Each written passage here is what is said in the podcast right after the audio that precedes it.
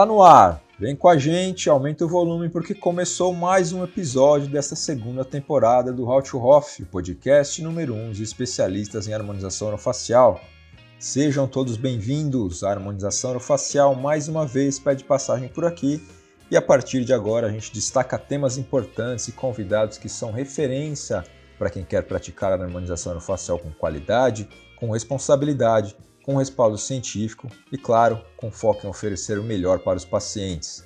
E hoje a gente vai falar sobre a lipoplastia submentoniana, que é um procedimento bastante solicitado nos consultórios.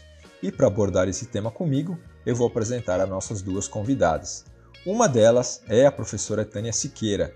Seja muito bem-vinda ao podcast Out Off, professora. Tudo bem? É um prazer tê-la conosco. Tudo bem? Tudo bem, professora. Obrigado por aceitar o nosso convite, viu? Obrigada. Ok. Bom, a professora Tânia Siqueira, ela é mestranda em harmonização orofacial pela Faculdade São Leopoldo Mandique, é graduada pela Faculdade Júlio de Mesquita Filho, Unesp Araraquara, é especialista em periodontia pela APCD de Araraquara, especialista em harmonização orofacial pelo Centro Universitário Avantes e pós-graduada em implantodontia pela Sociedade Latino-Americana de Implantodontia a gente vai conversar também com a professora Luciana Campos. Seja bem-vindo ao podcast Out Off, professora, tudo bem? Olá, tudo bem? Muito, muito obrigada pelo convite, é um prazer estar aqui. Ok, professora, obrigado por estar aqui com a gente, tá? Bom, a professora Luciana Campos é mestranda em harmonização orofacial, especialista em harmonização orofacial é doutora em clínicas odontológicas e especialista e mestre em prótese dental. Vamos dar prosseguimento ao nosso programa. As professoras já foram apresentadas. Vamos então ao que interessa. Eu vou começar com a professora Tânia. Professora Tânia, me fala um pouquinho sobre a lipoplastia submentoniana. O que, que é esse procedimento e qual que é a finalidade? Para que, que é esse procedimento? Por favor, me conta. A lipoplastia submentoniana é um procedimento que realizamos para a remoção da gordura da região submentoniana, região de papada. Também é chamada de lipoplastia submentoniana, remoção do queixo duplo, lipo de papada, lipoaspiração de papada, e ela tem como objetivo proporcionar a melhor é, definição da linha entre a cabeça e o pescoço, melhorando o contorno da mandíbula, é, conseguindo uma beleza cervical. Ok, bacana. A professora Luciana gostaria de falar um pouquinho sobre esse procedimento. Ele é muito solicitado nos consultórios? Como é que tem sido essa demanda atual? Por favor, me fala. Sim, a, lipo, a lipoplastia submentoniana tem sido muito procurada.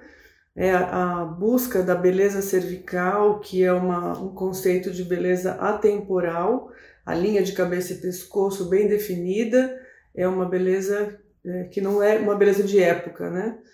E tem sido muito procurada, principalmente até depois da pandemia, que houve um aumento de peso na população de uma forma geral. 60% dos adultos brasileiros estão com excesso de peso e os procedimentos de lipoaspiração ou de lipoplastia de uma forma geral têm sido muito procurados. Né? A, a finalidade é a busca estética, né? a busca da beleza cervical. Ok, bacana. E professora Luciana, continuando, me fala um pouquinho. É, esse procedimento ele pode ser realizado de duas formas, né? Eu queria que a senhora falasse um pouquinho sobre a lipoplastia cirúrgica. Como é que é esse procedimento? Fala pra gente, por favor. Então, a lipoplastia cirúrgica é um procedimento uh, que é a lipoaspiração submentoniana, né? É um procedimento realizado é, tanto em consultório quanto em ambulatórios, não necessita ser feito um procedimento em, em hospital, pode ser feito em consultório. É realizado com, por meio de cânulas que a gente introduz na região é, de tecido é, de tecido adiposo e por meio de aspiração, que pode ser manual ou por meio de bombas, um aparelho de sucção, a gente consegue remover a gordura dessa região.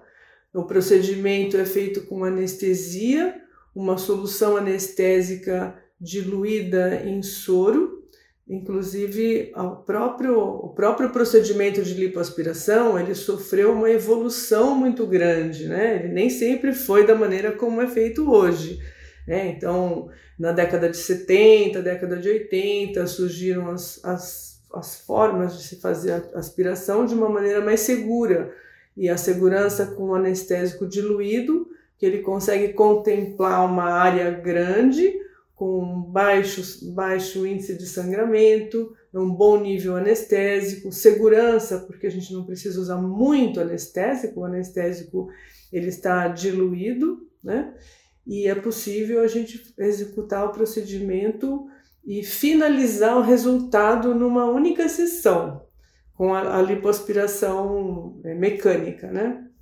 Então, nós utilizamos é, tanto é realizada com, manualmente com seringas quanto com bombas. Ok, e, e, esse procedimento, como a senhora falou, em, um, em uma sessão é possível realizar e, e pode ser feito no consultório mesmo do, do, do, dentista, é isso? Sim, então a gente até comenta com o paciente que o procedimento, se nós compararmos o procedimento, por exemplo, de uma extração de terceiro molar incluso, né, que é um procedimento que o dentista faz de rotina, a, a lipoaspiração é mais simples, porque não atua em área óssea, como um dente incluso, né? uma raiz inclusa. Então, a gente trabalha é, por baixo da pele, numa região de gordura que está entre a pele e o músculo. E a gente trabalha nessa região e o paciente conversando com a gente de uma forma bem tranquila até, até surpreende muitos pacientes. Eu fiquei surpreso, eu achei que demorava mais, né? É uma sessão daria para resolver. Uma então, sessão, é, inclusive o tempo cirúrgico ele é determinado, a gente não pode é, estender muito tempo. O tempo é dado pelo, pelo de uma hora e meia, mais ou menos duas horas, isso é um tempo ideal. E o tempo que a gente tem o anestésico, a gente vai trabalhando à medida que a gente tem o efeito anestésico, né? O paciente não sente nada e a gente obtém um, um resultado até surpreendente, de muito impacto, sabe? Do antes e depois, das fotos de antes e depois, são fotos de grande impacto para o paciente, de resultado muito bom, uma idade percebida mais jovem, mais bonita, a pessoa até empolga para emagrecer, né? Porque a gente faz um emagrecimento de uma região localizada e às vezes, né, a pessoa precisa emagrecer no geral mas é um procedimento de muito impacto é, da idade percebida, é de, é de rejuvenescimento grande essa estética. E me fala uma coisa, professora Luciana, antes da gente chamar a professora Tânia. É, qual que é o tempo de recuperação do paciente em média para esse procedimento? Já que ele é, é, é rápido, né? Então, sim, sim, imagina sim. que a recuperação também seja tranquila. É importante. Não, a gente, a, a sessão do procedimento é uma sessão única. Mas depois que a gente finaliza, é necessário o paciente, é, como em toda a lipo, né, é necessário que realize drenagens né, na região para drenar os líquidos e usar uma cinta modeladora. Então, a gente recomenda pelo menos umas 10 sessões de drenagem e a cinta que o paciente vai usar nos primeiros dias, vai usar 24 horas e depois vai usar só à noite, né, para dormir para proteger a região. Mas tem um, a gente tem resultados de pacientes que recuperam muito bem, muito rapidamente. E até três meses depois do procedimento, o resultado evolui. Né? Ele vai enxugando a região, né? ele evolui e define bem. Ok, bacana. Deixa eu chamar a professora Tânia para ela contar para a gente um pouquinho sobre a outra forma de fazer esse procedimento. Professora Tânia, me fala um pouquinho, conta pra gente como é que é a lipoplastia através da intradermoterapia. Explica pra gente como é que é esse outro formato, essa outra maneira de, de fazer esse procedimento, por gentileza. Bom, a lipoplastia é realizada através da colocação de enzimas nessa região submentoniana e essas enzimas elas é, elas, elas exercem um efeito como se fosse um detergente que emulsifica a gordura. Elas, ela costuma agir na membrana das células adipócitas, promovendo a lise, que seria a quebra. É, a enzima mais usada, utilizada, é o desoxicolato de sódio, que é usado desde 2017 uh, ele é um sal que existe, existe no nosso organismo e dissolve os lipídios no trato gastrointestinal. Então já existe no nosso organismo, então é algo que é natural. E a gordura que é eliminada após a aplicação é, é eliminada através do rim, por isso é necessário tomar muita água durante esse tratamento. E acaba é, sendo necessário muitas, muitas aplicações, né? É, com intervalo de 30 dias. Ela é bem indicado quando a pessoa possui pouca gordura submentaniana. Aí faz, realiza, espera o processo inflamatório que dura em torno de 30 dias e realiza-se novamente quando necessário. Em média, quantas sessões é, são necessárias, professor? Um caso Numa, médio? Em média, sei, até seis sessões, com intervalo de 30 dias. E hoje estão sendo desenvolvidas mesclas com diferentes produtos para que o resultado não seja, para que a, re, a reação inflamatória não seja tão grande. E então tem sido associado a técnica da lipoplastia química à lipoplastia mecânica. Então, realiza-se antes da cirurgia para diminuir essa gordura e depois para ajudar no resultado. Também é utilizada associada a outros procedimentos. Às vezes a pessoa tem a flacidez e tem um pouco de gordura. E uh, sendo indicado para essa pessoa a utilização de fios faciais.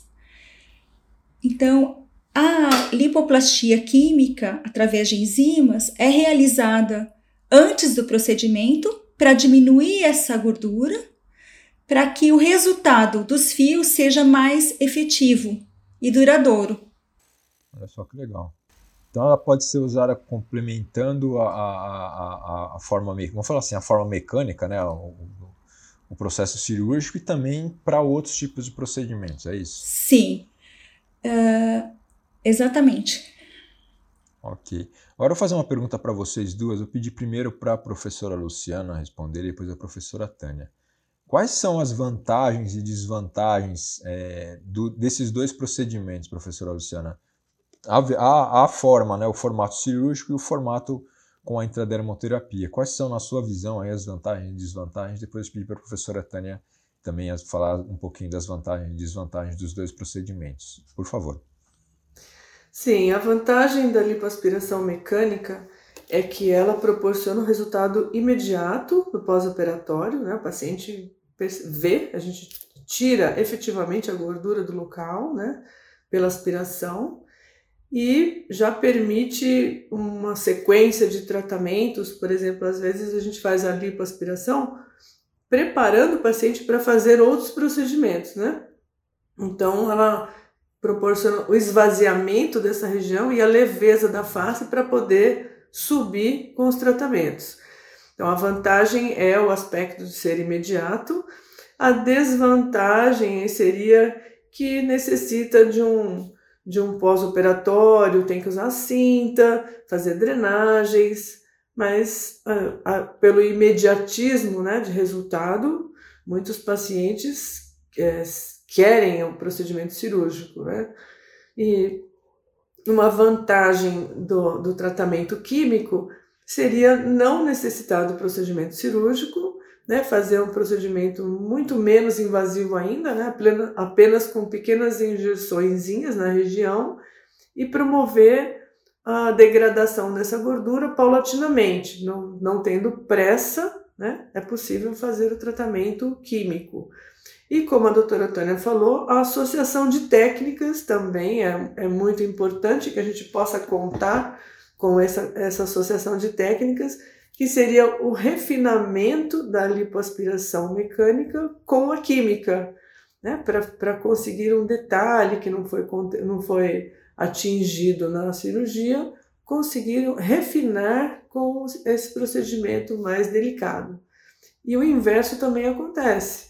Às vezes o paciente faz uma lipoquímica e ele não quer esperar o resultado de todas as sessões, aí ele migra para cirúrgica para conseguir o resultado rápido, né? Então, os dois tratamentos têm vantagens e desvantagens, e a gente consegue é, é perceber até qual a técnica mais indicada para cada paciente, de acordo com a necessidade e com o perfil de cada paciente. Ok, bacana. Professora Tânia, fala um pouquinho na sua visão, na sua experiência, é, quais são as vantagens e desvantagens dos dois procedimentos? Por favor, conta pra gente. Às vezes, a, a principal indicação é para os pacientes que possuem, no caso da química, é para pacientes que possuem receio de passar por um procedimento cirúrgico. Isso, agora, o fato de uma complementar a outra acaba sendo muito favorável né? Porque se a pessoa vem com muita expectativa em cima da química e vê que está demorando, pode migrar para outra. E caso a outra depende, a gente faz a lipoaspiração, mas é, a resposta acaba do edema, da, às vezes formação de fibrose, a química pode ser indicada para o pós para melhorar esse resultado, para remover, eh, quebrar a molécula de gordura que não foi retirada no procedimento cirúrgico. Então, uma complementa a outra, né? E para pessoas que têm medo é muito interessante é, poder existir a química, que pode ser lenta, mas para alguns pode ser fundamental, que seja com calma e não seja o procedimento cirúrgico. Ok, bacana. Professora Luciana, fica à vontade. É, nem sempre é, a gente fala de complementar, mas é, o, o, procedimento, por exemplo, da, da lipoaspiração mecânica não necessita do, da química, né? Ela pode ser efetiva por si só. Assim como a química também não necessita da mecânica, mas ainda a gente tem essa possibilidade né, de poder contar com as duas, as duas técnicas. Né? Mas podem ser usadas de maneira combinada? É, existem, até a gente não comentou até agora, mas existem outras formas também, até com ozônio, com efeito lipolítico, né? outras formas também de se complementar os procedimentos e usar também no pós-operatório, que é um, um recurso que a gente também utiliza, ozônio terapia. Ok. Bom, eu, eu pedi para vocês me falar, eu vou perguntar para vocês duas, primeiro a professora Tânia, depois a professora Luciana. Como é que tem sido a procura por esses procedimentos? Tanto a, a, o formato, né, a lipoplastia mecânica, quanto a química. É, como é que tem sido a procura? Eu queria que vocês falassem também um pouquinho do perfil do paciente. Quem é o paciente que procura esse tipo de procedimento? Né? Primeiro, o, é, a procura, se tem sido alta ou baixa, e quem é esse paciente que procura esse tipo de procedimento. Por favor, professora Tânia. A procura é grande, principalmente após o período de pandemia, em que as pessoas ficaram em casa e teve um ganho de peso. A estatística aponta aumento da população com excesso de peso, representando 60% da população adulta. E os profissionais da área estão investindo em cursos de aperfeiçoamento que têm melhorado muito os resultados. E quando as pessoas é, têm esse problema, a causa pode ser por excesso de peso, mas também pode ser por um problema genético ou hormonal. Então, aquilo é, transforma, esse resultado transforma a pessoa, né? Então, assim, quando uma pessoa vê que a outra fez e vê esses resultados do antes e do depois, que a gente vê muito nos Instagrams, a pessoa se anima a fazer de uma maneira ou de outra, né? E vem em busca desses resultados que são excelentes, são maravilhosos. Eu falo assim, eu acho que deve ser é algo que marca a pessoa. Uhum. Transforma, quando tira essa gordura, a pessoa rejuvenesce muito. E então todos acabam vindo em busca desse resultado maravilhoso. Ok, bacana. Professora Luciana, fala um pouquinho para a gente do perfil do paciente. Quem que é o, o paciente que procura? É mais homem, é mais mulher? É, pessoas que já estão com uma idade mais avançada, tem jovens? Como é que é o, o perfil do paciente que procura vocês? Olha, a gente, a gente recebe bastante pacientes adultos jovens, né? A gente, é, crianças, obviamente não, né? Mas adultos jovens, às vezes até atletas que têm alguma gordura localizada, com uma exigência estética muito grande, adultos maduros e até algumas pessoas com mais idade. Mais mulheres, mas os homens também procuram o tratamento. A gente, o resultado né, da lipoaspiração mecânica ele é mais forte nas mulheres, porque por características anatômicas de localização da gordura, né, para as mulheres a gente consegue um resultado maior de aspiração. E os homens têm gordura também embaixo do músculo, então em áreas que não são atingidas, não são realizadas na maioria das vezes, né, nas, nas técnicas mais comuns, não são realizadas com a lipoaspiração convencional. Mas pela própria busca estética da mulher ser maior, a gente tem maior procura do público feminino. É isso mesmo, professora Tânia? A senhora também tem, tem sentido essa procura mais do, do público feminino? Sim. No caso do público masculino, eles possuem a gordura em, em cima do músculo e embaixo do músculo, que a gente fala supraplatismal, né?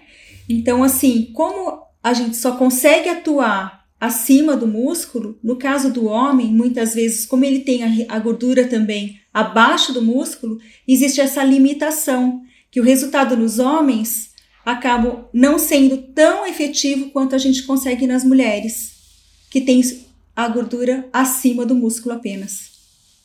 Ok, bacana. Bom, vamos falar um pouquinho sobre contraindicações, falando de indicações e contraindicações. Né? Primeiro pedi para a professora Luciana, depois a professora Tânia. Para quem que é indicado, tanto, né, eu vou falar dos dois procedimentos de forma geral, né? Para quem que é indicado e para quem que não é indicado, quem que não pode fazer de forma alguma esses procedimentos. Me fala, professora. Então, de forma geral, na harmonização orofacial, as mulheres gestantes não devem realizar procedimentos, é uma contraindicação realizar procedimentos em mulheres gestantes em mulheres que estão amamentando, em lactantes, em crianças e pessoas que têm doenças sistêmicas, doenças crônicas, né, que estão em acompanhamento médico e outras, é, outros casos, outras situações mais complexas, de, de, quadros de doenças mais complexas, né, Tânia? A Tânia é. pode complementar. Então, em casos de diabetes descontroladas, pacientes com tratamentos crônicos graves, é, processos infecciosos, isquemia coronária, insuficiência cardíaca severa e pessoas que têm alto risco de trombose. Essas são as principais contraindicações. Por favor, professora Luciana, fique à vontade. Então, é muito importante que a gente destaque né, que para os tratamentos estéticos o paciente tem que estar em saúde, né? A prioridade é o, o estado de saúde do paciente, para que a gente possa então trabalhar com tratamento estético. Apesar do benefício também da parte respiratória, né? Dos pacientes que têm apneia obstrutiva do sono, com a remoção de gordura, a gente consegue essa melhora, mas de forma geral, os pacientes estejam é, em saúde mesmo, né? Então, isso é o mais importante.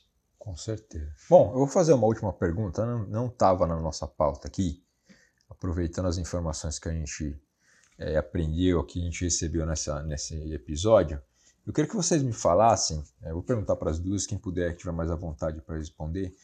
Nossa audiência principal são cirurgiões dentistas e os profissionais que trabalham na área de harmonização facial.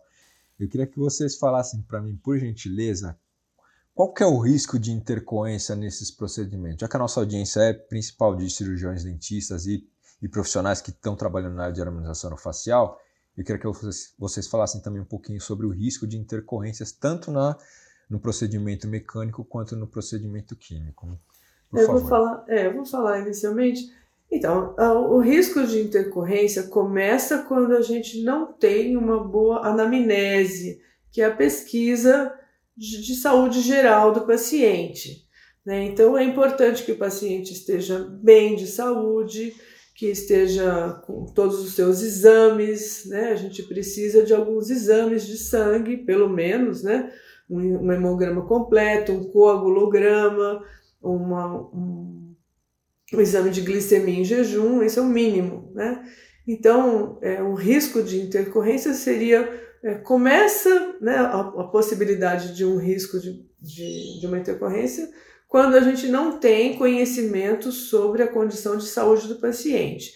Então, respeitando as contraindicações, respeitando áreas de atuação, áreas de segurança, a técnica de trabalhar, o limite de anestésico, né, o tempo, a, o treinamento que o profissional tem, o conhecimento de anatomia que o profissional tem.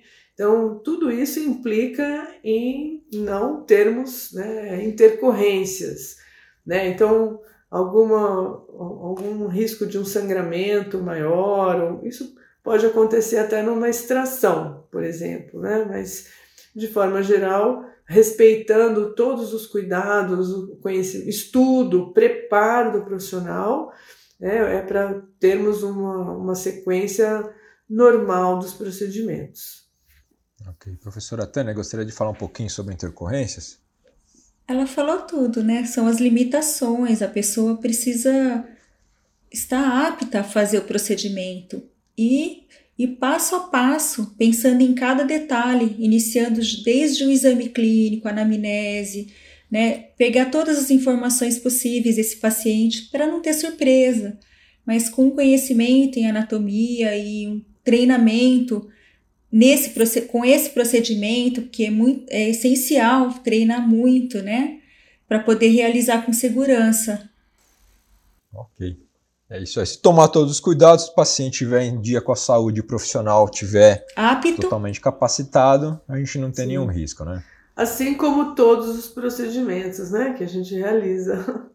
É verdade.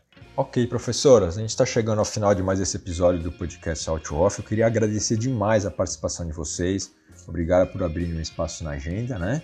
E para quem quiser acompanhar o podcast Out Off, não quiser perder nenhum episódio, é só acessar o Spotify ou as principais plataformas de streaming. Dá para conferir a primeira temporada completa e essa segunda temporada que está muito bacana, está imperdível. Eu sou suspeito para falar, mas eu vou falar, tá realmente imperdível.